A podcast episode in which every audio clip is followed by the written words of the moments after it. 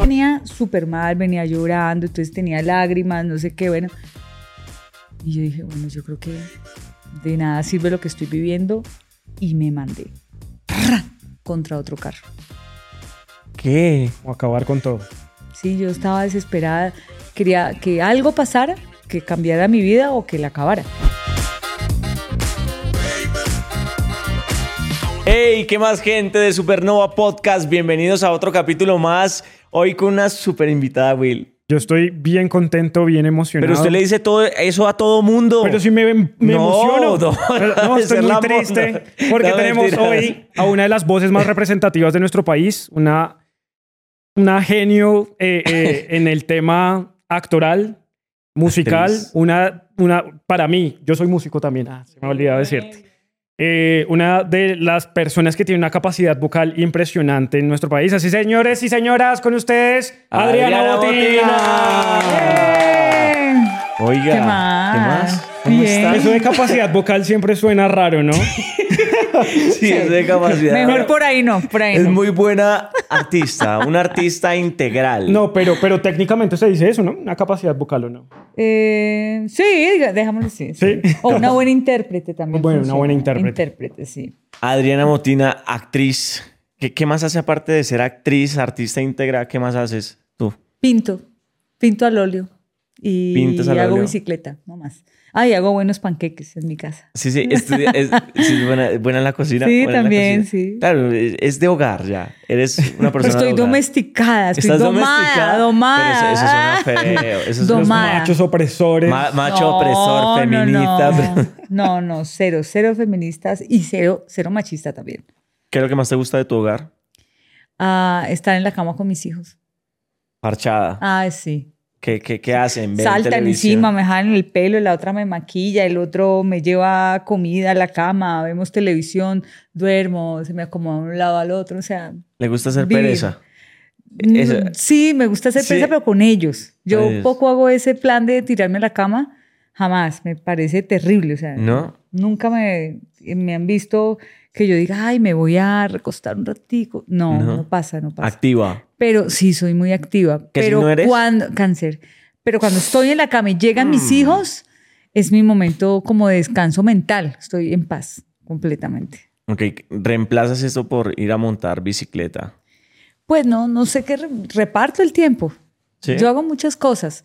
Eh, soy empresaria, eh, bueno, soy mamá, soy esposa.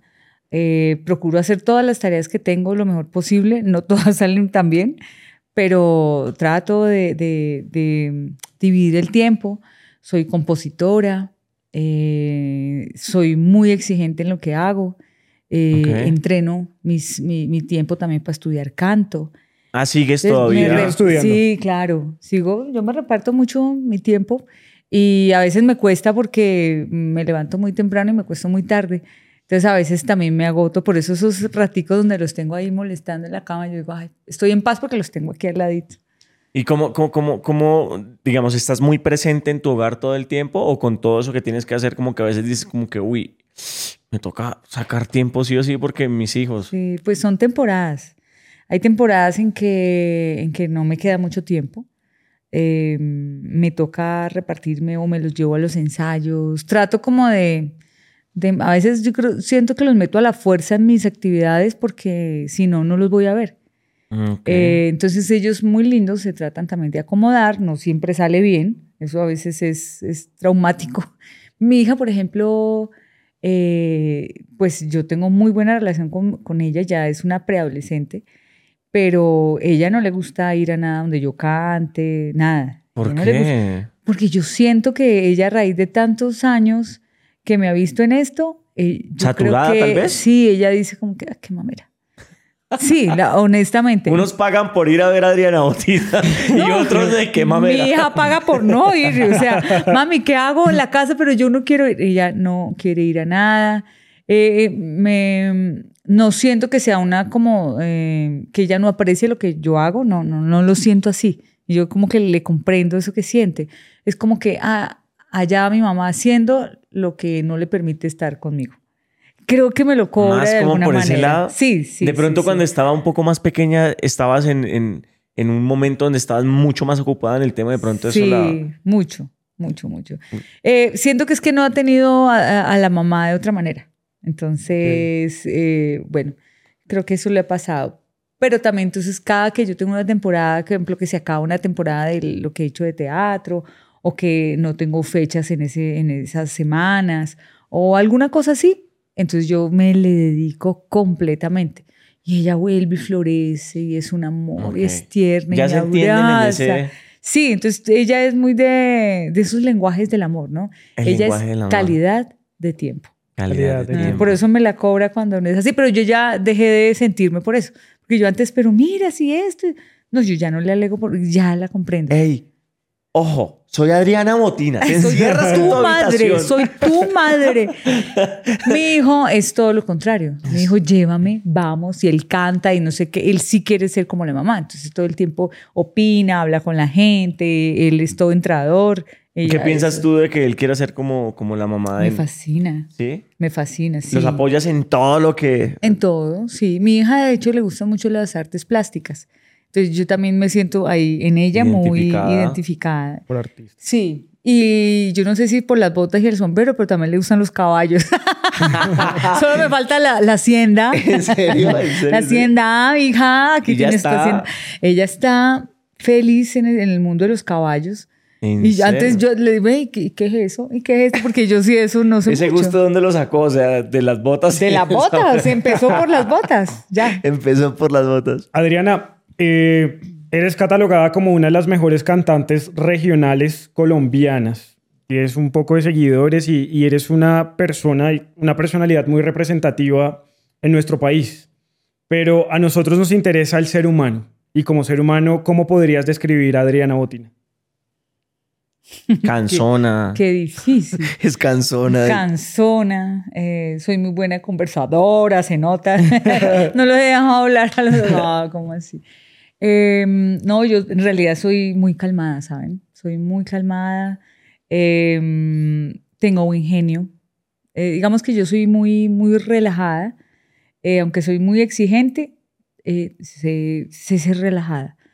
Eh, me gusta lo que hago. Creo que eso me identifica. Yo realmente amo lo que hago.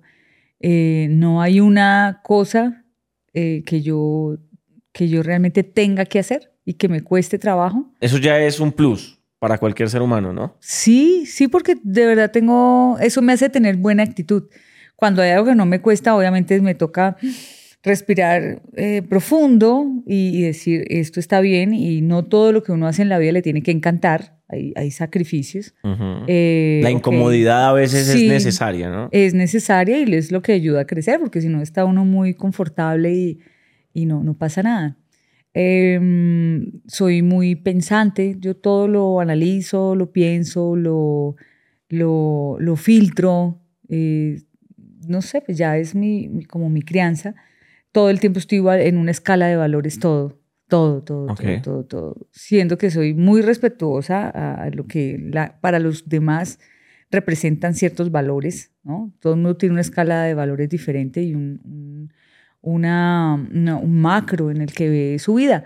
Digamos que yo, yo creo que en este momento de la vida me siento muy, muy centrada en lo que soy.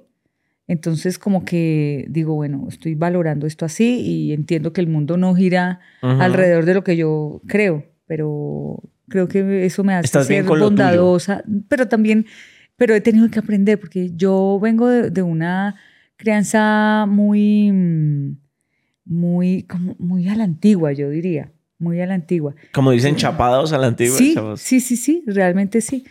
Y eso me, me costaba mucho en, a- hace muchos años porque yo me chocaba mucho con, el- con, la, con el mundo entero, porque yo pensaba que las cosas eran de una manera, era muy radical. Ok. Y, y- y he tenido que aprender a, Ser un poquito más flexible. a ser flexible, a ser flexible y más en lo que yo hago. Eh, creo que hay, hay el- la- todo lo artístico trae nuevas cosas. Entonces, Malas y- musicalmente. o no tan buenas roto- y buenas. Claro, ¿no? Musicalmente he, he roto también esquemas, eh, no, en, en todo, en todo. Entonces, pues eso, digamos que en este momento estoy en ese momento donde, donde me la sé llevar con, con la vida como es. ¿Y cómo se llega a ese punto? ¿Cómo se llega a ese punto de decir? A sabérselas llevar con la Sí. vida. Cuando porque- cumples 40. a los 40. No, claro, sí, puede echarla así. Yo creo que cuando, cuando llegas a un momento de la vida donde, donde entiendes que es bonito aprender a vivir en paz. Cuando tienes tu, yo no sé, hay gente que le llamará zen o centro. Eh, Eh, yo le llamo, yo le llamo eh, autocontrol. Yo le llamo que esto de, de estar uno con dominio propio sirve. No es fácil siempre, pero sirve. No, es- es- creo que uno de las, de las grandes eh, retos que tenemos los seres humanos es del autodominio emocional, ¿no? Que No es, es fácil, complejo, ¿no? no es complejo. No, y más si uno viene como de, de una estructura mental y desde pequeño y tal impuesta, Sí. pues es muy difícil salirse de ese molde. Sí. Entonces yo creo que al final, al final, para que haya luz, tiene que haber oscuridad. Oscuridad, Entonces, sí. Total. Yin Yang. Eh, Yin Yang. yo creo que el, el hacer conciencia o cuál sería ese punto que Adriana Botina dijo, uy, aquí yo tengo que mejorar en algo, o cuál fue como esa situación, ese gatillo en donde tú dijiste, yo tengo que mejorar porque si no me voy a estrellar con el mundo y no voy a poder ser como plena, llena y feliz y zen como estoy en este momento. Pues como intento, como intento. Bueno, como Miren, intentas. miren, hay un momento de la vida donde uno se choca. Yo lo digo por- porque obviamente me pasó. Em, y yo tenía una listica de, de sueños, ¿no? Ujú. Entonces, claro, uno, uno comienza por, por lo primero que le apasiona, la música, listo, lo chulié, estaba ahí en un buen momento. Entonces, casa, carro, beca, perro, bueno, todo lo que uno, ay, lindo, ideal. Lo Yo material, lo, superficial muchas veces, ¿no? Sí, pero igual eso hace, eso Hace hace parte. parte, Ujú. porque finalmente uno, uno quiere hacer todo lo que sueña para, para tener todo lo que sueña, ¿no? Aunque, bueno, ya después entendí que había, eso se dividía, ¿no? Ser, hacer y tener. Pero en el uno hay momentos donde no entiende eso y todo eso está como, como enredado. Pero cualquier vaina ya es cariño. Ya dice, bueno, listo, aquí voy. Y, y yo hice eso, una lista y, y chulié. Y chulié todo a mucha velocidad. ¿En Era serio? amor, era na- na- ¡Tin! ¡Ya! ¡Ah! ¡Qué rico! Y llegué ahí y no pasó nada. Y me seguía sintiendo igual que, que antes de, solo que con cosas. Okay. Cuando yo llego allí, nunca, yo no me esperaba el desenlace de ese momento. Eh, empecé a sufrir de depresión. Me deprimí de una manera que nada, nada me llenaba, nada me alegraba nada me gustaba. No me gustaba como, decía, como me decían una cosa, no me gustaba como me decían la otra, no, no, me no me llenaba lo que me pasaba aquí, pero no era que yo no lo valorara, yo decía, sí, es bonito, era ver el mar con un, un atardecer espectacular y yo, sí, lindo, pero, uy". o sea, no sé qué pasaba, bueno, después lo entendí, pero yo me, me, me deprimí. Y dejé de dormir, y dejé de dormir. Y la vida se me enredó, eh, sentí que perdí el norte. Claro, había cosas que no voy a contar acá porque tampoco, pero sí había vainas que, que no, me, no me dejaban disfrutar nada. Una vez iba caminando, iba manejando mi camioneta nueva, porque todo era lo que yo hubiera querido chulear. En sueño. Y venía tan mal y no podía ver. Ahí me di cuenta que tengo un tema con la luz en, en los ojos. Que eso me, me, me, me molesta, pero es que eso, eso se llama. No, no, apaguen la luz. Eso se llama. Algo de los. ¿Cómo es que se llama? Eh, si no- cuando no es miopía. Fotosensibilidad. Uno es eso y la otra es cuando uno no tiene miopía, sino que tiene Ah, ah, Astigmatismo. astigma- y- Tengo las dos. astigmatismo. Astigmatismo. Astigmatismo. Tenía esas dos, fotosensibilidad y astigmatismo. Astigmatismo. Y, ese día fue que ca- caí en cuenta que tenía eso. Eh, era- ya había atardecido y me ponen las luces así encima de un carro y yo, yo venía súper mal, venía llorando, entonces tenía lágrimas, no sé qué, bueno. Y yo dije, bueno, yo creo que de nada sirve lo que estoy viviendo y me mandé ¡prra! contra otro carro. ¿Qué? Como acabar con todo. Sí, yo estaba desesperada, quería que algo pasara, que cambiara mi vida o que la acabara. Y yo no sé qué, qué brutalidad la que, la que hice, me le mandé a otro carro. El caso es que yo hice así. Y no me morí. Miro por el retrovisor y no había carro. No había carro. Y yo ¿Qué? decía, por Dios, volví. Claro, yo me enderecé otra vez y yo ya yo lloré, yo lloré, fue ya como de, pucha, ¿no? ¿Qué, ¿Qué pasó hice? acá? ¿Qué estoy, ha- qué bruta que estoy haciendo? Para, me estacioné, lloré, grité, subí el volumen al radio y yo decía, ¿qué es esto que está pasando? No, ah, no me hallo. Y en ese momento tuve eh, la única oportunidad que hubiera podido tener para centrar mi mente y por lo menos llegar a mi casa con vida. Yo me lo iba a tirar a cualquier carro o qué iba a hacer. Eh, yo me acuerdo que ahí, ahí donde estaba, yo me arrodillé, yo le, le dije a Dios, Dios, dame sabiduría, porque yo estoy tan perdida, estoy tan embolatada, estoy con todo, todo parece bien, pero en realidad todo está quebrado, todo está roto, yo no, no tengo fortaleza, me molesta todo, o sea, de verdad, Estabas bien eh, laboralmente, en todo. en todo. Y mira, cómo, y mira cómo es el ser humano, porque al final, o sea, se muestra como los lujos, la vaina, Sí. la extravagancia, la fama. Estoy siendo exitoso, pero ¿quién estoy siendo yo por dentro al final? O sea, estoy... Eso, estoy- eso, eso pasa mucho, ¿no? Y es muy Totalmente. constante. Sí, pues yo sé que la historia está más repetida en la vida. No, no, no, no. O sea, digo que pasa. no, digo Yo que sé que pasa van a mucho- quitar esta historia de No, no, la- no. Digo que pasa mucho es porque, independientemente de la profesión y demás, pasa mucho que eh, vivimos en, en- en- en- un momento donde estamos viendo todo superficialmente. Nunca nos centramos a vernos a nosotros mismos. Porque no hay tiempo. A veces el momento de más éxito, no hay momento de parar y pensar y- y reflexionar y decir, a ver, voy a, voy a tomar decisiones. No, todo es tan bueno, todo es tan exitoso que tú dices, Piloto sí, automático. sí, sí, sí, cuando te das cuenta tu vida quedó ahí atrás, simplemente eres el, el muñeco de alguien o de algo, ¿no? Entonces, pero lo que tú eres, las decisiones que debiste haber tomado, el, el, El propósito, el ¿no? propósito que de verdad se perdió. Se perdió y eso es lo que ya hace que seas totalmente infeliz, porque ya estás sirviendo a un muñeco que ya mismo fabricaste, pero no, no está tu alma allí, no están tus decisiones allí, no está nada allí. Entonces, ¿Cuál, cuál, cuál crees que, que es tu propósito, precisamente? mi propósito, pues yo creo que mi propósito, voy a demorarme muchos años en terminarlo de construir, pero ya he caminado un pedazo. Eh, claramente, el propósito parte eh, con lo, en lo que uno más, más eh, Con lo que más brilla, resuenas. con lo que uno más resuena, con lo que uno se siente satisfecho para empezar. En este caso, eh, el propósito mío es cantar. Yo siento que cuando estoy en un escenario, yo no paro hasta que la gente cante conmigo y baile conmigo, porque eh, eh, el, el momento de pensar en los problemas o en el mercado, en que si Petro, en que si esto, lo otro. Que mi hija está no, rebelde. o- sí, también, sí, sí. Es otro momento para la gente. Yo digo, es otro momento. El momento para el cual vinieron fue a pasar un rato rico y olvidarse de todo eso. y tú es- también te olvidas de todo. Claro, yo estoy total. Ahí sí se me olvidan hasta mis hijos. Yo estoy, ay, ¿verdad que yo tengo hijos? Y pregunto. Soy mamá. Que, ay, verdad. Eh, pero el momento de que la gente disfrute es ese. Yo no lo digo, pero los convenzo de eso.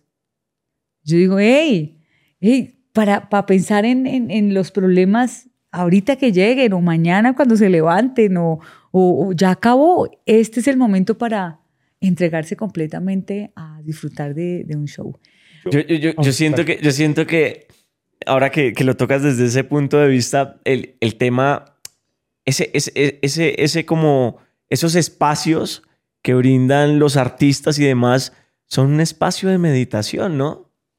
Son básicamente un espacio de meditación porque realmente cuando tú estás muy divirtiéndote mucho, no sé, con tal artista o X o Y motivo, no sé, en, o, o- momento, de, como que te olvidas realmente de todo y como que es un momento presente. de estar presente. de estar De presente. estar ¿no? presente. Importante. Eso ¿no? es lo que uno como artista debería lograr. No sé cómo, qué piensen los otros. Nunca se me ha ocurrido pensar, oye, ¿qué piensan mientras cantas? No, pues no, no lo he preguntado jamás.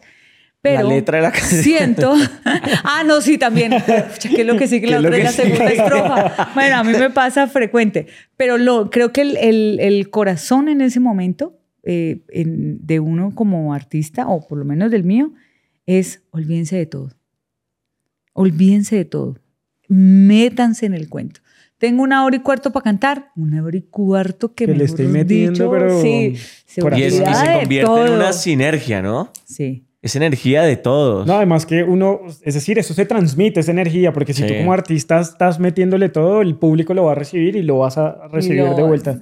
¿Ustedes se acuerdan de, de, de estas películas épicas? Bueno, que hay muchos ejemplos. Cuando sale, es que, perdón, yo no me acuerdo nunca de los nombres de nada, pero me Yo, acuerdo. yo ¿Cómo- soy cómo igual, yo soy igual. A mí me pasa Sí. eh, tal película que... ¿Cómo se llama?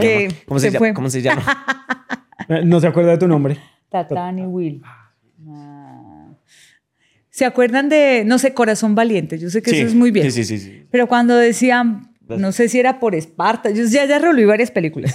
Pero, Ya la Corazón valiente. ¡Eh, Corazón Valiente. No sé por cuál era, por... No, Corazón Valiente, cuando hace el, el de, Por- William, el de William Wallace, Sí, que sí, hace sí. el discurso motivacional. Cuando decía, vamos por, no sé qué, ¿por qué país era que iba él? Por... Él era, él, él era luchador de, de Wales, de, de Escocia. Ah, bueno, Escocia. por Escocia. Gracias, Sí, gracias, gracias. Por Escocia. Y todo el mundo se venía detrás.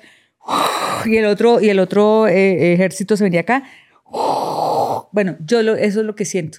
Ok. Siento un ejército de gente que algunos saben quién soy, algunos otros no, eh, otros saben que canto, otros se la saben, otros van por primera vez, otros no tienen ni idea, otros se saben solo el, el- el coro de la canción.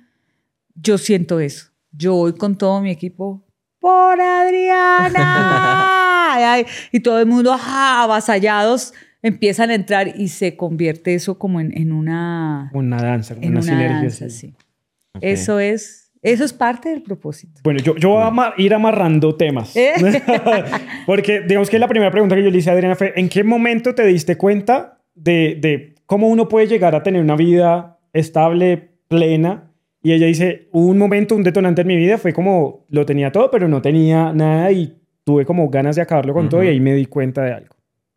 Y atándolo con el tema del propósito, yo creo que cuando uno de verdad se concentra en el propósito del cual uno hace lo que hace o la razón por la cual Todo uno llega hace- adicional, ¿no? Es... Claro, entonces al final ya lo que uno llama fama, fortuna, éxito es un resultado de hacer lo que uno vibra y ama.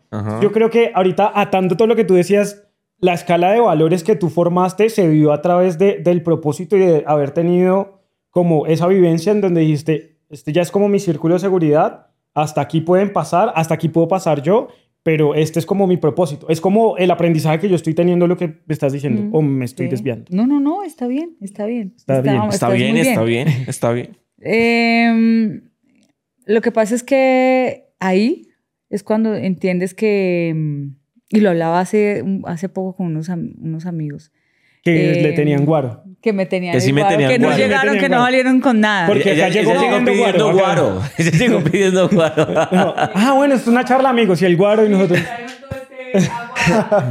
Eso es tequila. Ella cuando la vean en, en conciertos, donde sea que la vean con una botella, eso es tequila, Tequila. eso no es agua, no se dejen Eh, engañar. No, más mal me tomo uno. Cuando llego al segundo ya me ven hablando raro. O sea, Enredado, ya enredado. no, para mí no. El- Vamos a toca hablar del tinto. propósito. Toca tinto. Ya se le sale el bayuno más, Sí. más marcado. Lo que pasa es que em, cuando, eh, a ver, mi- el punto de quiebre, ¿cuál es? Entonces ya chulié todo, no sé qué, me doy cuenta que tener todo, pero olvidarse de uno mismo eh, es un caos.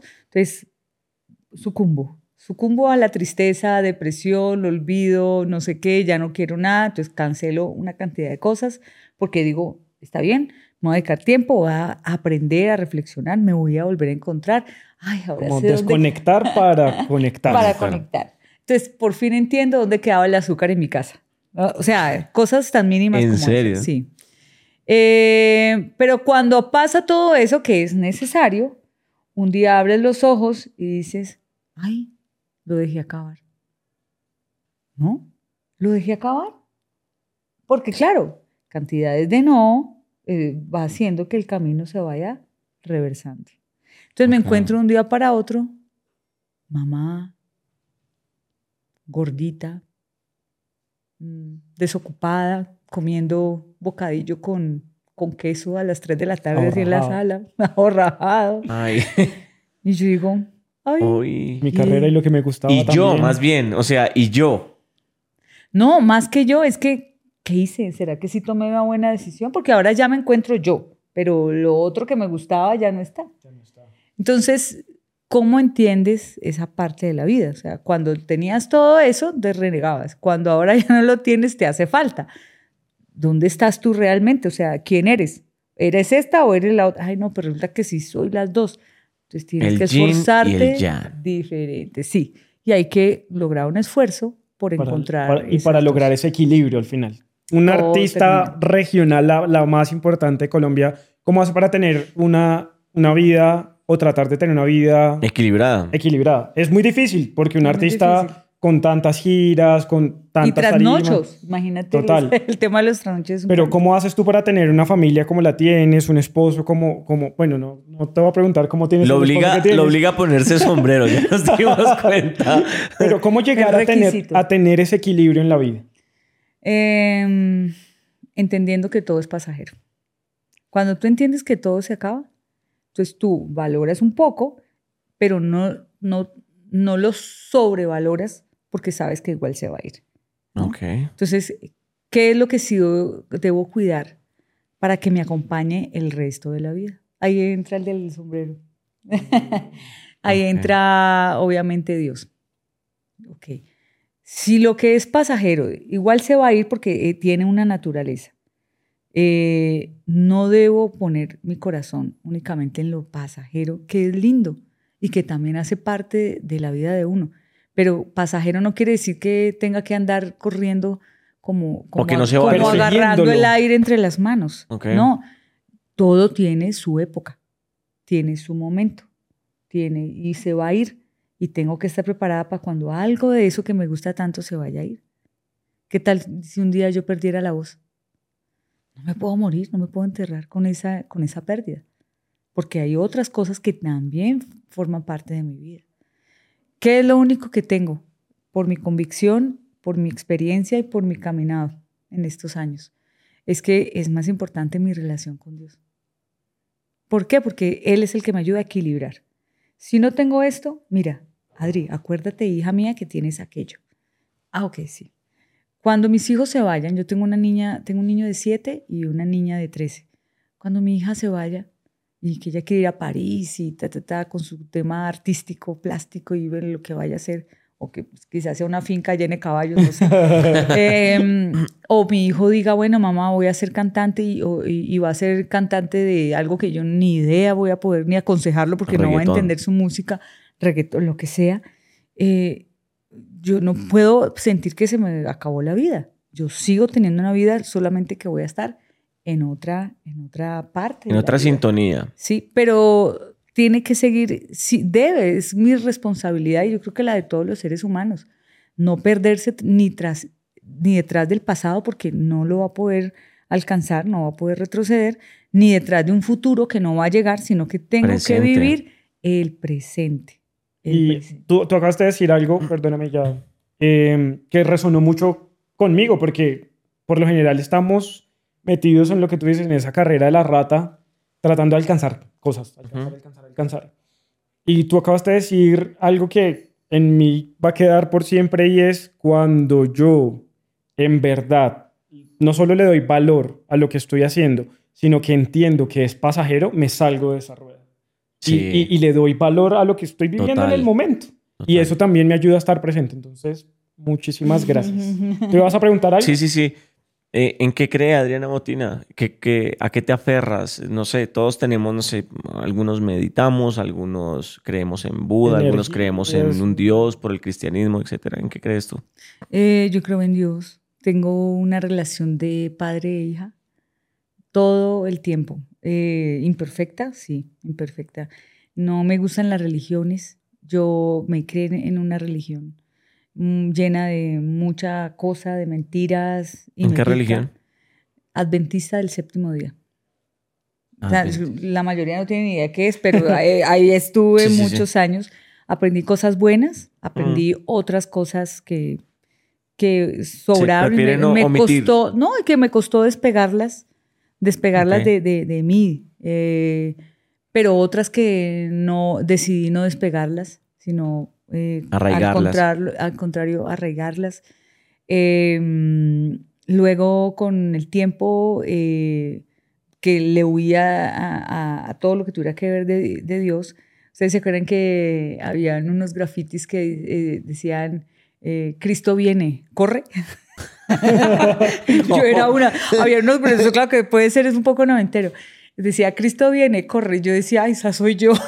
no quería saber nada de, de, de, de cosas de iglesia ni nada. Se sataniza Eh, en algún punto. Sí, yo, yo quedé muy, muy disgustada porque también eh, cuando yo quise, no, cuando yo quise no, cuando necesitamos en mi familia en un momento especial apoyo, y hablo de una comunidad, no de todas las comunidades cristianas, otras pensarán distinto, otras hacen muchas cosas bonitas. De no, hablo de ese, de ese mundito en que yo me crié, tan chiquito, Palmira Valle, pueblo como pequeño infierno grande, más o menos. Sí, sí, sí. Eh, tuve una experiencia muy difícil eh, y recibí cero apoyo de una comunidad. Y no hablo de plata, hablo de, de, de amor, hablo de... De contención, de, de, sí, de cercanía. De, cercanía. Eh, una situación muy difícil. Estábamos mi hermana y yo en la adolescencia y mi papá, yo creo que fue uno de los primeros casos de VIH positivo en Palmira. Eh, y en lugar de sentir, porque yo estaba en una comunidad de amor, faltaba que llamara amor y fe, una cosa así más o menos, que de eso yo no le vi nunca. Entonces yo desde ahí, desde muy peladita, me rayé mucho, no, no puedo decir que con las iglesias, no, con el fanatismo, que obviamente se encuentra en muchas iglesias. Ok. Llego y veo que era al contrario una, una prevención despiadada. Mi hermanito en ese tiempo estaba muy pequeño, eh, no se podía, no podía jugar porque si se pelaba una rodilla y le salía sangre contagiaba una iglesia entera.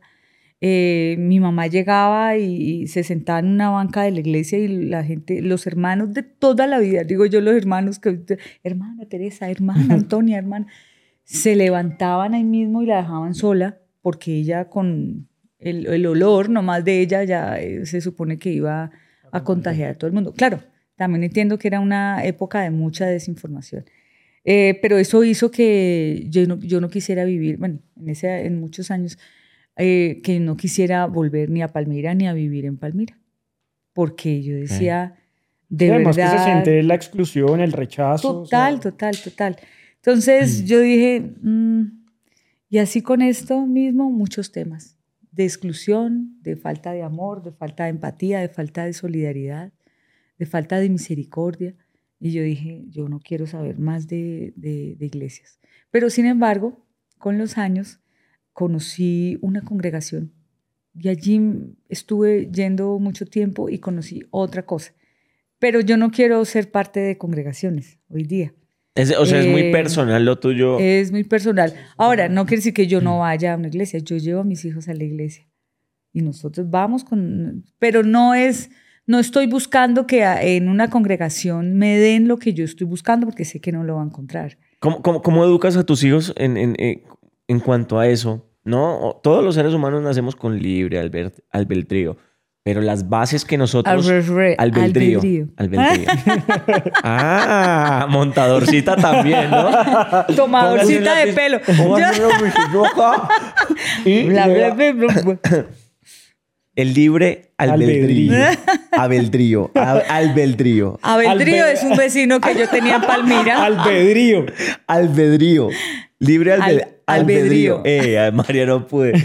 Bueno, Teleprompter para este muchacho. entonces, digamos que a partir de eso, ¿cómo haces para, para forjar pues las bases de tus hijos, teniendo en cuenta que eso, valga la redundancia, las bases de uno en, eh, son lo que forjan el carácter de uno y mucho Mm. más adelante? Yo lo que siempre les digo es, miren, ustedes se han, se han creado con nosotros, han visto nuestros aciertos, nuestros desafíos y desaciertos y fallas, han visto todo, porque nosotros siempre hemos sido muy abiertos con ellos. Ustedes ya conocen eh, el poder que tiene Dios, porque hemos recibido muchos milagros en mi casa de salud, de cosas duras. Eh, eso que han aprendido de Dios, el único compromiso que ustedes tienen en la vida, y se los pongo sobre la mesa aunque sean niños, es que ustedes no se lo dejen quitar. Porque creo que eso, eso me ha servido para lo del autocontrol. Cuando yo estaba niña, me habrán enseñado cosas de religión, muchas me pude quitar, seguramente otras no me podré quitar, pero lo que sí no me he dejado quitar es la certeza de que Dios me hizo, de que Dios es, es el que se encargó de crear, de crear. Yo por eso tengo un pensamiento creacionista. Yo todo lo, lo, pongo en, en, en el plano creacionista. No tengo, no, no considero otro, otro, los leo, los veo, los escucho, pero el plano donde yo decidí moverme en la vida por convicción es el creacionista. Entonces yo les digo, lo único que ustedes no pueden dejar es que alguien les quite ese concepto de su ser. No importa si ustedes eh, fallan, no importa si ustedes se equivocan, no importa siquiera si ustedes actúan diferente a lo que dice lo que nosotros creemos que está en la Biblia. No importa, ustedes se pueden equivocar, pero no se dejen quitar ni robar el concepto de la creación. Ustedes son parte de la creación y son pensados para esta época. Si ustedes se dejan robar eso, se dejaron robar todo. Wow, qué interesante. Super chévere. Hablando del tema de los hijos, eh, tú eres artista desde muy pequeña hasta con banda de rock y todo. Me van a sacar los queries, la cédula. Hoy por ahí un programa me está hablando. Claro, si yo la escuché en un cassette, yo. Pero eh, el apoyo en la música o en el tema artístico por parte de tu familia siempre estuvo o no, no te apoyaron mucho el tema artístico? Pues mi mamá cuando estábamos niños no me apoyaba la parte artística porque obviamente ella en esa época era la más arraigada a esta vaina religiosa. Eso era del mundo. Era del diablo, claro. Ella solamente quería cantar más allá del sol, la cosa ya de la iglesia. Eh, pero mi papá era el, el, ¿no? Mi papá era mago, eh, era, era comediante. Eh, tocaba el piano, tocaba el acordeón, tocaba la guitarra, escribía libretos. Él era una, era muy, muy inteligente. Entonces, como que todo el día estaba creando cosas y creando cosas. él sí me apoyaba. Cuando ya mi mamá dijo, no, con esta no hay nada que hacer. Tocó apoyarla. Tocó apoyarla, sí. Y ya, pero esto fue, estoy hablando de, eh, a los 11 años empecé a escribir mis canciones con la guitarra y a los 14 años estaba participando en cuanto concurso existía. Y de hecho, yo grabé mi primer disco con Discos Fuentes en Medellín gracias a una intercolegiada. Estaba en el ah. colegio y promocionaban la canción. Esa canción fue número uno. Esto también es muy viejo lo que les voy a decir, pero bueno, la historia es la historia. 1997, ustedes estaban en la panza hacia acá. Yo no había nacido. Ah, uff, no, imagínense. yo no había nacido. es que yo, yo, yo, yo no había, nacido, doña Adriana. Doña Adriana, la, tía Adriana. Falta que digan tía Adriana. Tía Adriana. Los, los, mato. Bueno, entonces, no me digas eso porque ya me va a quedar el tía Adriana. No, lo de la tía Loli, no, no, por favor. Eh, en ese tiempo, eh, yo grabé una canción y la canción eh, para las emisoras de pop y esta canción se convirtió en número uno en Colombia. Entonces sonaba en la Mega, la X, radioactiva, o sea, era el boom del momento. Y, ¿Cómo era la em, canción? Porque seguramente yo no me acuerdo de esa canción. No, no, no, no, no, tú estabas en los pañales, tú estabas Barney. Eh. Em, esa canción se llama Salta, dice, ¿cómo adivinar qué aguarda después que das un paso? Si la vida sigue y sigue y te enreda en sus lazos. Bueno, vamos al coro. ¿Cómo evitar fracasos? Mentiras que hieran y alegren. Cómo diluir tristezas en un mundo de papel. Y el coro decía, salta, tarara, rockerísima, a grandes pasos salta, Ah, sí, ese coro sí me tarara. suena. no pares, no pares mayor que tú. Porque usted es mayor. Bueno, el caso es que la, sí, a ver, la canción, bueno, consta que yo estaba en el colegio, ¿no? O sea, eh, ok, y pero estuvo fue número uno, pues. número uno. ¿Ganó mucho billete con esa canción? No. No, porque, No, porque no. estabas pequeñita y... Claro, ¿cómo será? Mi papá, cuando yo hice este contrato, eh, era menor de edad, lo firmó mi papá, que estaba en, en la cama convaleciente con una enfermedad terminal. O sea, fue un desastre lo que firmó. Antes mi papá casi le escribe, muchas gracias por el contratarla. apoyo. Por el apoyo, o sea, Ay, no, eso fue terrible. Llegué, gracias a eso, llegué a Bogotá. Eh, claro, sin plata, sin nada, sin papá, sin apoyo, sin nada. Desde el arranque fue muy duro, fueron muy- unos años muy duros, pero persistí, persistí y ahí fue donde llegué a la televisión. ¿Cuál, ¿Cuál es la enseñanza más grande que te dejó tu papá? Eh, que uno tiene que aprender de todo, porque tarde o temprano lo va a necesitar. Y si les- lo tuvieras aquí ahorita al frente, ¿qué le dirías? que tenía toda la razón. Mi papá una vez eh, me decía, miren, a mí la música popular me ha perseguido toda la vida. Eh, y yo siempre me, me había gustado eh, el rock. El de ahora pues ya lo desconozco mucho, estaba muy alejada, pero el, el noventero, todo esto era como, ah, qué rico. Claro, fue mi época preadolescente y adolescente donde uno explora todos Sí, los géneros sí, sí. musicales. Y, y mi papá no quería que yo fuera rockera, me decía, pero ¿de dónde? Es como decirle ay papá ahorita, no, es que voy a ser reggaetonera. O sea, eh, los papás siempre van a decir, ¿qué No, te no, pasa? no, o sea, no. no, o sea, pero bueno, era más o menos esa misma, ese mismo querer experimentar cosas diferentes. Y mi papá me dijo, no, usted debería cantar popular o, o rancheras. Y yo decía, ¿qué? No, papá, yo no quiero cantar eso, yo quiero cantar, mira esto de Nanitos Verdes, mira esto de Soda Stereo, mira esto de... No, yo le sacaba un poco de ejemplos, me decía, pero es que eso no, no sirve para nada, usted tiene que cantar es esto, que esto sí, esto la, la, la pone a trabajar, la pone a ganar. Y, no, papá, el caso, yo tenía como unos 15 años y me llevó a un grupo que se llamaba Las Esmeraldas. Eso suena es. popularísimo. Eso suena a Convita Boyacá. Terrible, sí. Era una señora vestida de verde, de una tela llamada... Ya me la imaginé. Chanel, No. Que era una tela como transparente, pero que brillaba, con boleros así. Aretes verdes y pelo así recogido, así. Ay. La hija, que tendría la mitad de la edad de ella, vestida igual, ¿no? Y el hijo, que ah, tocaba el papá, la guitarra, y el hijo, el que tocaba el requinto, que era el menor, era Visco. Ay, marica, no tenemos que invitarlos acá al set de Tenemos que invitarlos. Mi papá me dijo, aprenda con ellos. Y yo, no, papá, yo iba llorando. "Ah, y toca la guitarra. Y no sé qué. Llegaba allá, me limpiaba las lágrimas y a ensayar con las hermanitas Esmeralda. Me iban a mandar a hacer vestido y todo. Yo decía, Ay, no. Dios mío. Diga la bueno". verdad, le tocó. No, no, no tocó- alcancé el vestido, no alcancé. Juro que no alcancé. Esmeralda Botina me llamaría en este momento.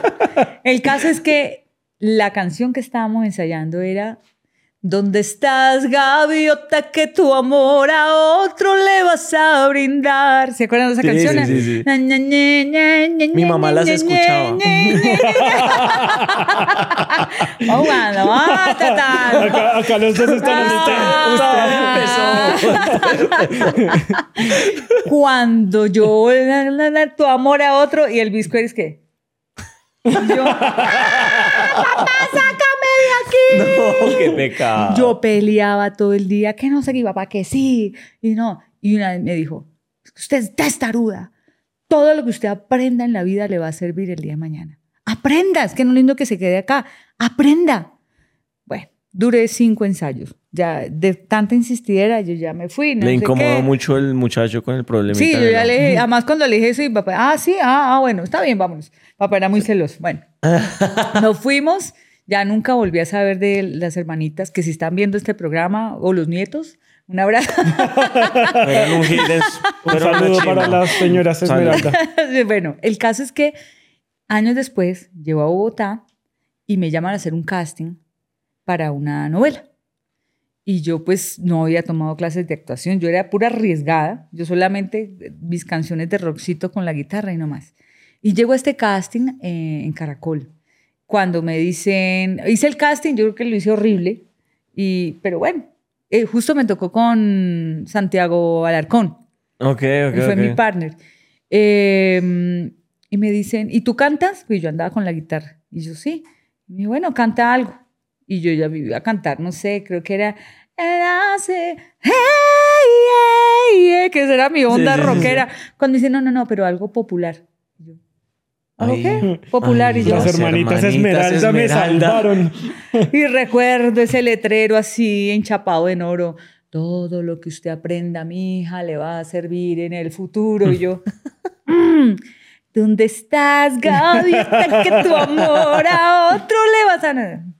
Me contrataron para, Para esa novela. Ese fue... Wendy Jiménez. No, no, fue eso. estoy hablando de historia. Usted no había nacido todavía. No jodas. Ahí tampoco, Ah, ahí no estabas gateando.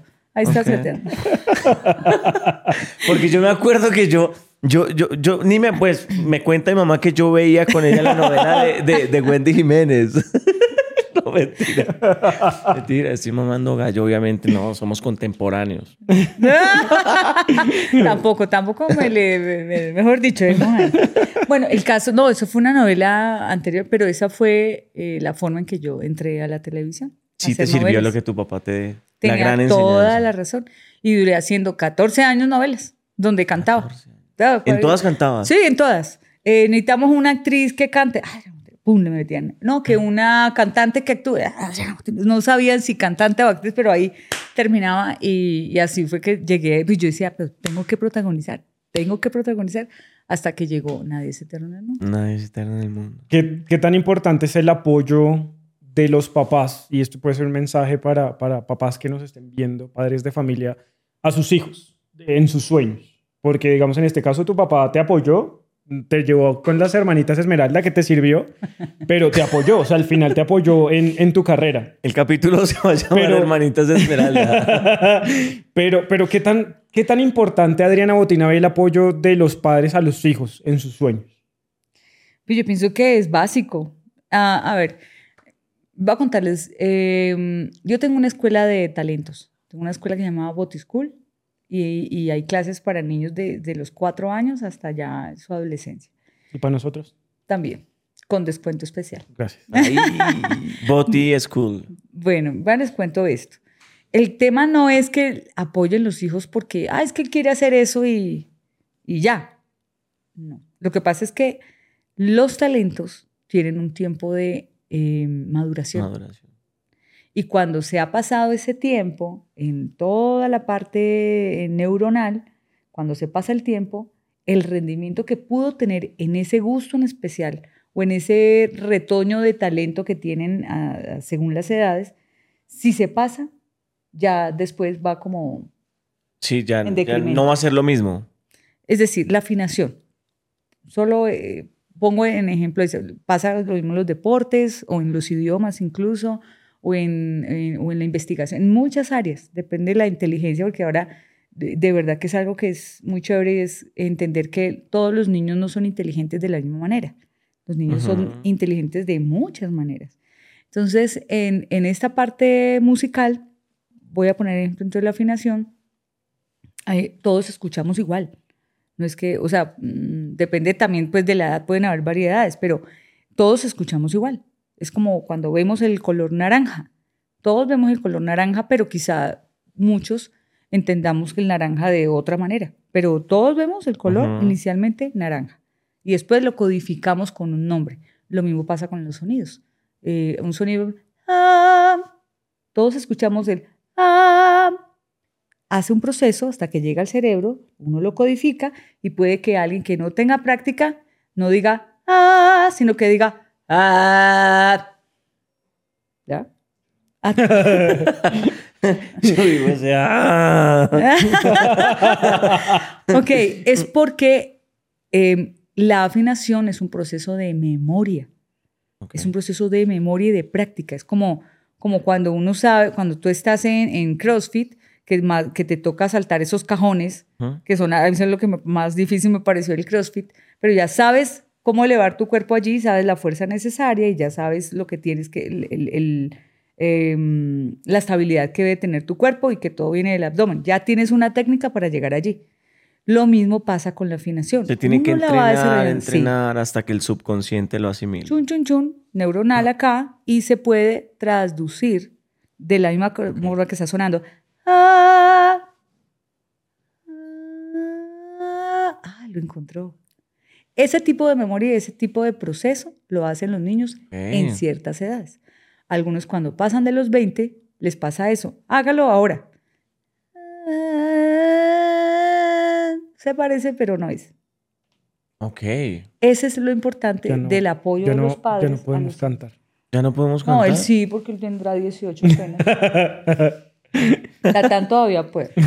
Te quedan dos años.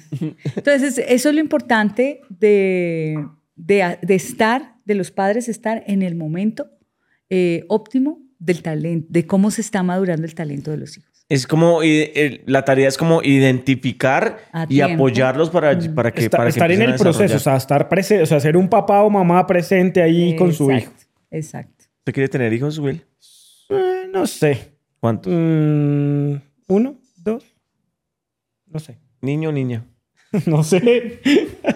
Me pone todo nerviosito. No, es, no es ya, no es ya. es No, que- ya, tranquilo, calmado. No, es decir, si usted me hubiese hecho esa pregunta hace cinco años, le diría un sí rotundo. Un sí. Ahorita es Ya lo como- duda. ¿Por Sí. qué? ¿Por qué, Will? ¿Por qué? ¿Por qué? ¿Por qué? Porque son tiempos difíciles.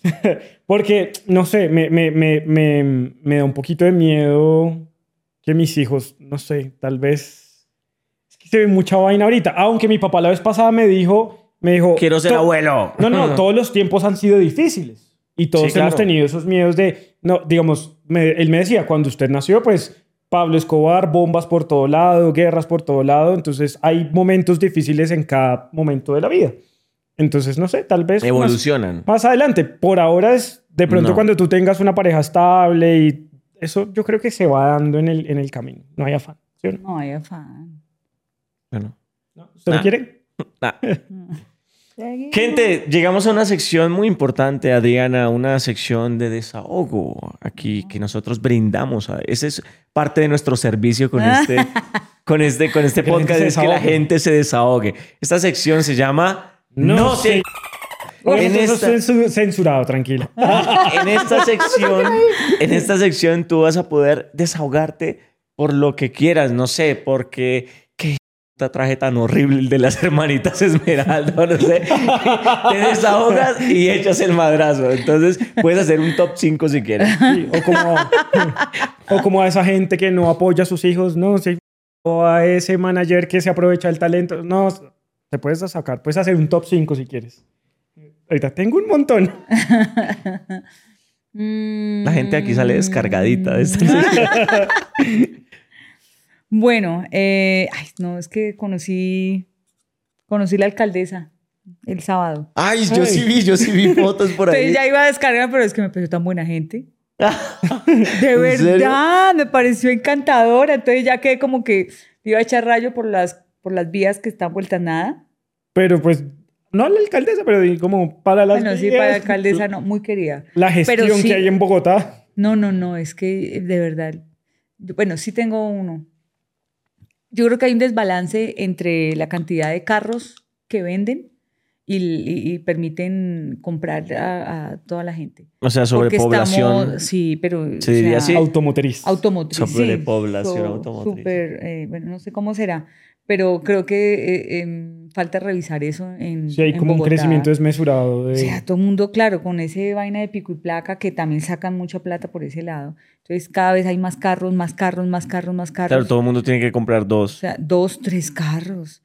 Y bueno, y eso el que, el que, el que tiene para comprar carros, el que no, le toca eh, Bus. de bus y es un trancón, bus. eso es desmesurado.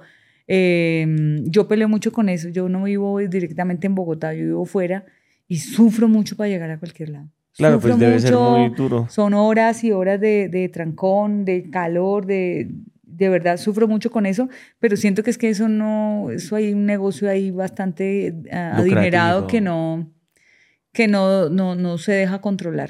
y yo pienso que eso no es calidad de vida para, para una ciudad. No es calidad de vida. No, No sé. ¿Tienes otro? ¿O ¿Tienes otro? con ese? No, que la comida está muy cara. Yo ahora sí hablo La como mamá de, ah, ama de casa. Está, está- Está muy costosa no, la, la, la comida. canasta, la Sí. canasta familiar. Uy, yo no pensé que fuera a decir esta palabra.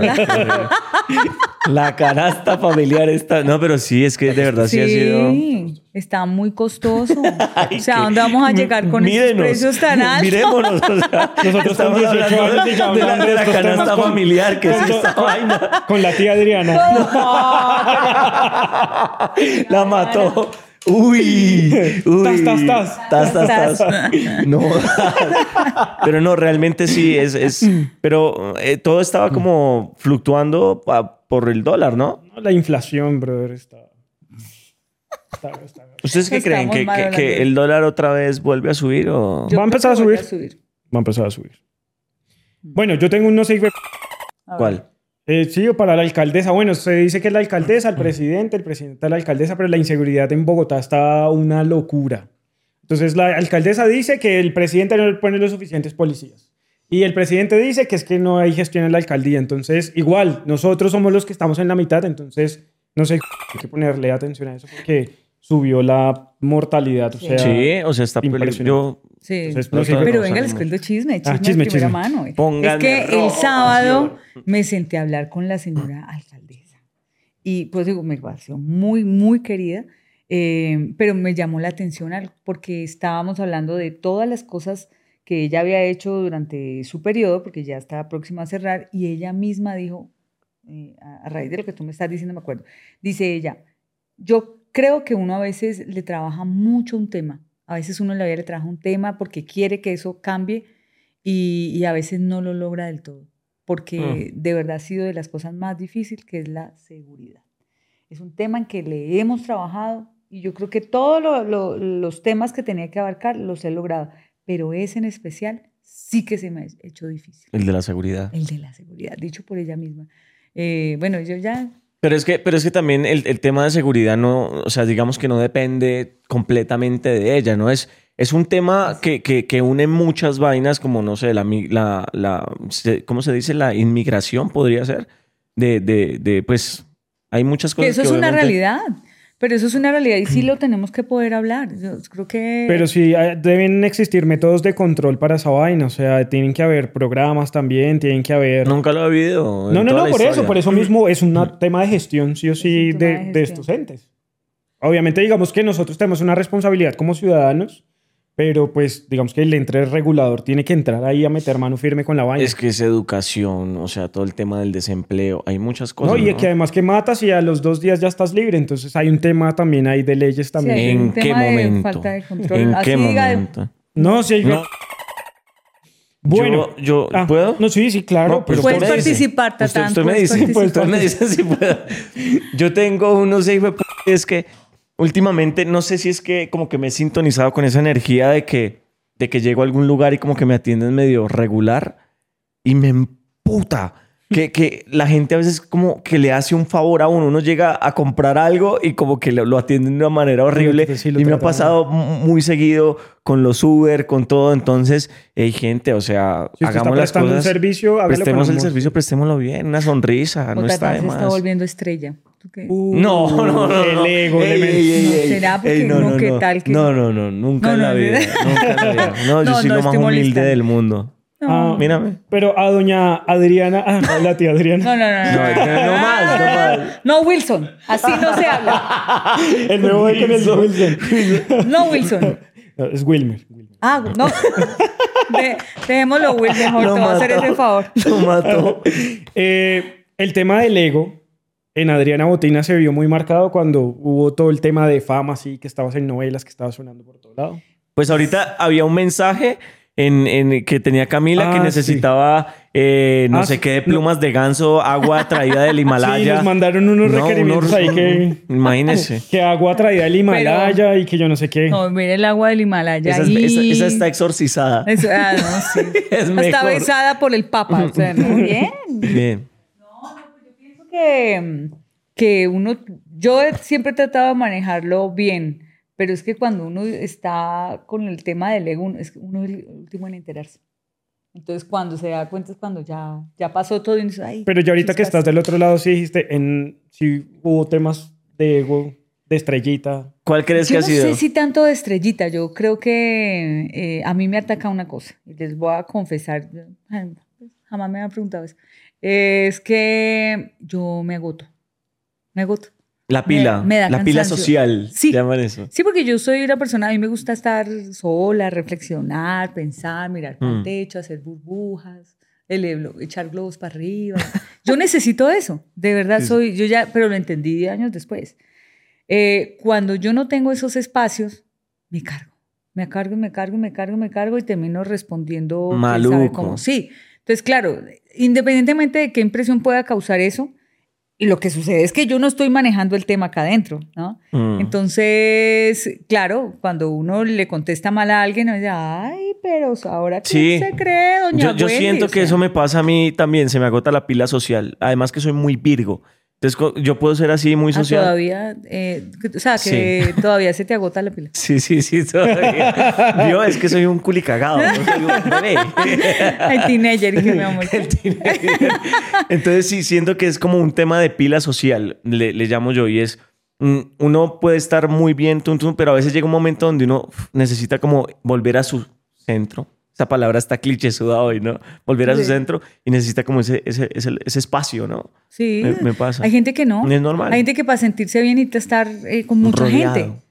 Yo no necesito mucha gente para estar bien. Yo estoy bien con cuando estoy bien, estoy bien con gente o sola, o- pero sí necesito es tiempos de apartarme, de ah, qué rico estar aquí o qué maluco o lloro dos minutos, ah, no, ya, me recargo. Yo necesito Ok. eso, o sea, Sí, pero lo es- descubrí después cuando ya De los seguramente 40. lo había lo de- eso era un Venga, chiste, Will, eso era un Will chiste. está, uy, Will, usted, Will está, ¿por qué le pero- está, le está No, no, no, dando- pero es que ella dijo que después de los Pero- 40 creó conciencia de muchas cosas. Pues sí, la verdad, sí.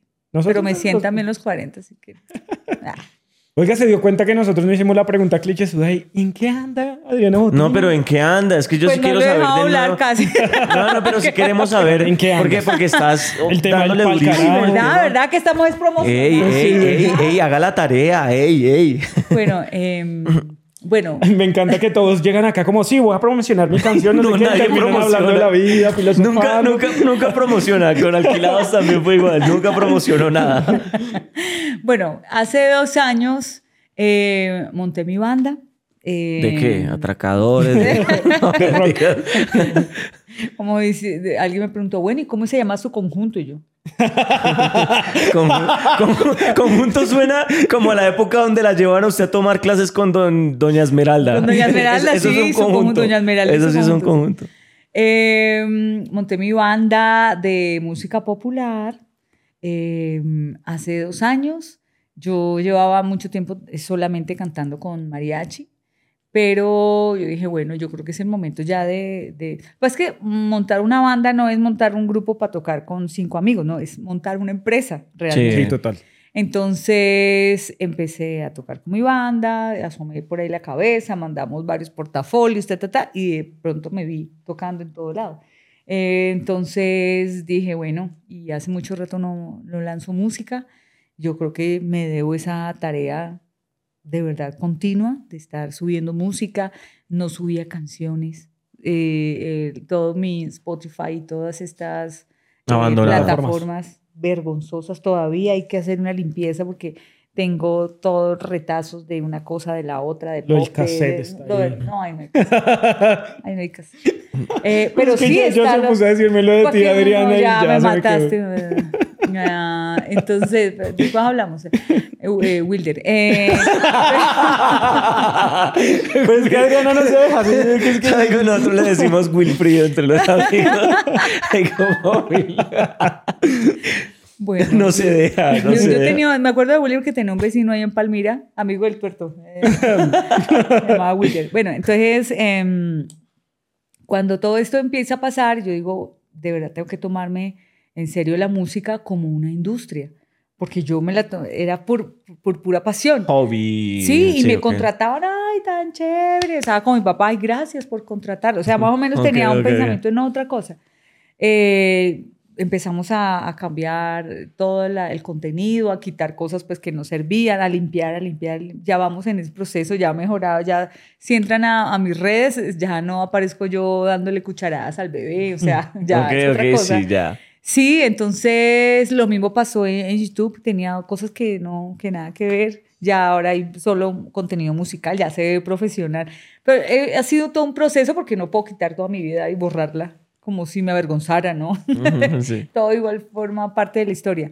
Pero pensando en que, en que finalmente estoy muy, o sea, que lo que se ve en todas las plataformas y en, toda la- en todas las redes sea coherente con el trabajo que estamos haciendo Claro. también eh, como... Y ya se está viendo obviamente el cambio y todo, ¿no? Ya lanzamos, hemos lanzado ya cuatro canciones de música popular en los últimos dos años. Volvimos a, a- a- subir una playlist de canciones populares que había hecho hace 10 años, pero nunca lo subí porque No. subestimaba el, el power de, de Spotify. Cuando una vez que no encontramos estas canciones, me escribían y yo, ay, verdad, nosotros nunca subimos eso, subámoslo. Videos que yo tenía por ahí que no se sabía ni, ni quién los había subido, no, no estaban en mi canal, sino que los En tenía, el que ahí. había hecho el video lo había subido por ahí de puro hobby, o sea, todo totalmente Desorganizado. desorganizado. Entonces llevamos dos años recuperando cosas, organizando, quitando, limpiando, eh, porque finalmente, pues este, eso es lo que me he dedicado toda la vida, Es una pero empresa. lo estamos con Ahora enfoque sí. ahora, sí. Ok, con enfoque. Eso. Brutal. Y te vimos por aquí ya, em, estás en, en tarimas pesadas con Nodal, con Farina. Cool, Sí. ¿cómo te fue? Pues muy chévere. eh, estuve. ¿Qué fue lo que pasó con Nodal? Pues es que yo no sabía cómo era Nodal, pues yo. No, yo voy, a, yo voy a hacer un paréntesis. Tras cámaras, Adriana dijo, no, pues yo vi un sombrerito por ahí volando. Me dijeron, ahí va Nodal, ahí va Nodal, y yo solamente vi esto. Ay, no, qué mal. Es que es muy bajito, o sea, no, pero bueno, no. Eso dirán de nosotros, Will, que somos bajitos, Sí, sí, sí. no. Te va a acomodar el micrófono. Ay, Ay. sí, sí, sí, de verdad, me regaña aquí Wilder. Eh, um, Sí. no, de verdad, pero me encantó ver el concierto de, de Nodal, tuve la oportunidad de cantar mi canción Pal, para- Pal carajo, eh, la gente la corea, eso me, me encantó. ¿Cómo dice? Está, ¿Cómo dice? dice, ¿Nos puedes cantar me muero de celos, me dañas el rato de andar vigilando a quien estás mirando, me amargas la vida y así esto no es vida, me doy por vencida, te vas pa'l carajo. Pram, pram. No, ahora sí sírvase amarillo. Pero aquí dan solo tinto, señoras. Y agüita. Y agüita. y agüita. Del Himalaya, del Himalaya. Del Himalaya porque Que no es lo mismo. venía, ella no No, venía sí, haciendo- eso sí. Oye, qué bacano, qué bacano tenerte acá, de verdad, qué chévere que te hayas abierto a, a contarnos todas estas infidencias y todo esto que nos parece muy bonito. Seguramente eh, hay mucha gente que está resonando en este momento con lo que tú acabas de contar y estás motivando muchas personas a que a que echen para adelante, pues como dice, como decimos aquí en Colombia. Si pudieras darle un consejo a esa gente que quiere salir a emprender, no solo en la música, sino que tiene un sueño y quiere salir a lograrlo, ¿cuál sería ese consejo? Pues que, que no pare, de verdad. Eh, esas frenadas en la vida del propósito de uno o de esa meta que uno tiene, eh, le hace perder a uno tiempo. Entonces no paren, háganle, háganle, háganle. De largo aliento, decían los Sí. alquilados. Ah, chévere. Sí, es verdad. Eh, y lo otro es, asegúrense de hacer es, ese algo en lo que más brillan. Eh, es fácil notarlo y a veces es tan, tan palpable, pero que uno lo, normaliza. Lo, lo normaliza y no lo eh, expande, no lo explota, no lo hace brillar más. Y se fija solamente en lo que no tiene. Yo veo, el- es un paréntesis, yo veo gente que quiere ser cantante, pero no canta y se la pasan en clases de canto con un profesor, con el otro, tratando de ser cantantes, se visten como cantantes, bailan, hablan, se expresan, tienen un séquito de, de gente, pagan muchísima plata para que parezcan cantantes y cuando se suben al escenario, pues no pasa. Entonces, eh, traten de hacerse y dedicarse así, el mundo entero les diga, no, eso no da plata, no, eso no sirve. Ustedes, si brillan en algo, dedíquense a eso, que por ahí es. Bueno, muy bien, muchas muchísimas gracias. gracias. Gente, estamos llegando al final de nuestro episodio. Adriana, de verdad, muchísimas gracias por tu tiempo, por tus consejos, porque yo asumí varios consejos. No, a mí me quedó resonando, a A mí me quedó resonando demasiado lo que dijiste y es que cuando uno no está presente, cero. Cuando uno no le da valor a las vainas, cero. ¿Y cuál, cuál fue el otro que dijo que se me olvidó? El, Ah, el, sí, le resonó harto. el Wilder, Eh, el Wilder. Cuando El digo que no, eso nunca lo iba a olvidar. El- lo que nunca iba a olvidar, que se me acabó de olvidar. Cuando nos damos cuenta de que no todo es eterno, que es, que es efímero, que lo que es pasajero. lo que es pasajero. Cuando nos damos cuenta de que todo es pasajero, nos hace estar presentes. Ah, sí, eso, eso también me parece. eso. Sí, sí, sí, eso también me, me, me resonó muchísimo. Muchísimas gracias, Adriana, de verdad, por tu tiempo, por No, tanto valor. Esperamos tenerte aquí cuando quieras venir a promocionar tus canciones, mejor dicho, hablar de la vida, lo que quieras. Le vamos a tener amarillo. Ahí Y le sí vamos te a tener amarillo Bueno, y bueno, aguardiente. bueno, listo. ¿Ese sí le gusta? Listo, pero aunque sea un hito. Sí, un está. Un hito está bien. pa- pa- No, no, no. Pero si ves que sí había harto, harta tela y quedó faltando tela por cortar. Ah, sí, sí, sí. No. Y si a Por favor, ustedes... no lo van a bajar. Y si a ustedes les gustó el tema, compártanlo. Si hay algo que quieran preguntarle a Adriana a través de nuestras redes sociales, háganlo. Nosotros lo canalizamos a través de, de su equipo. Si hay algo de esto que les resonó, compártanlo. Ya saben que estamos en todas las plataformas digitales: YouTube, Spotify, Apple Podcast, TikTok, Facebook, en todo lado. OnlyFans. Oh, tata. Mm, Sí, Tatán ahí con su página azul. Lo pueden seguir. emprendiendo, emprendiendo. Negocios alternos. En lo que más brillo. En lo que más Adriana enseñó que hay que explotar Hay que ese talento. Oiga, le voy a abrir su página azul que yo creo que ahí le puedo sacar plata a usted. Un abrazo para todos Gente, y nos vemos en el otro episodio. Chao, chao.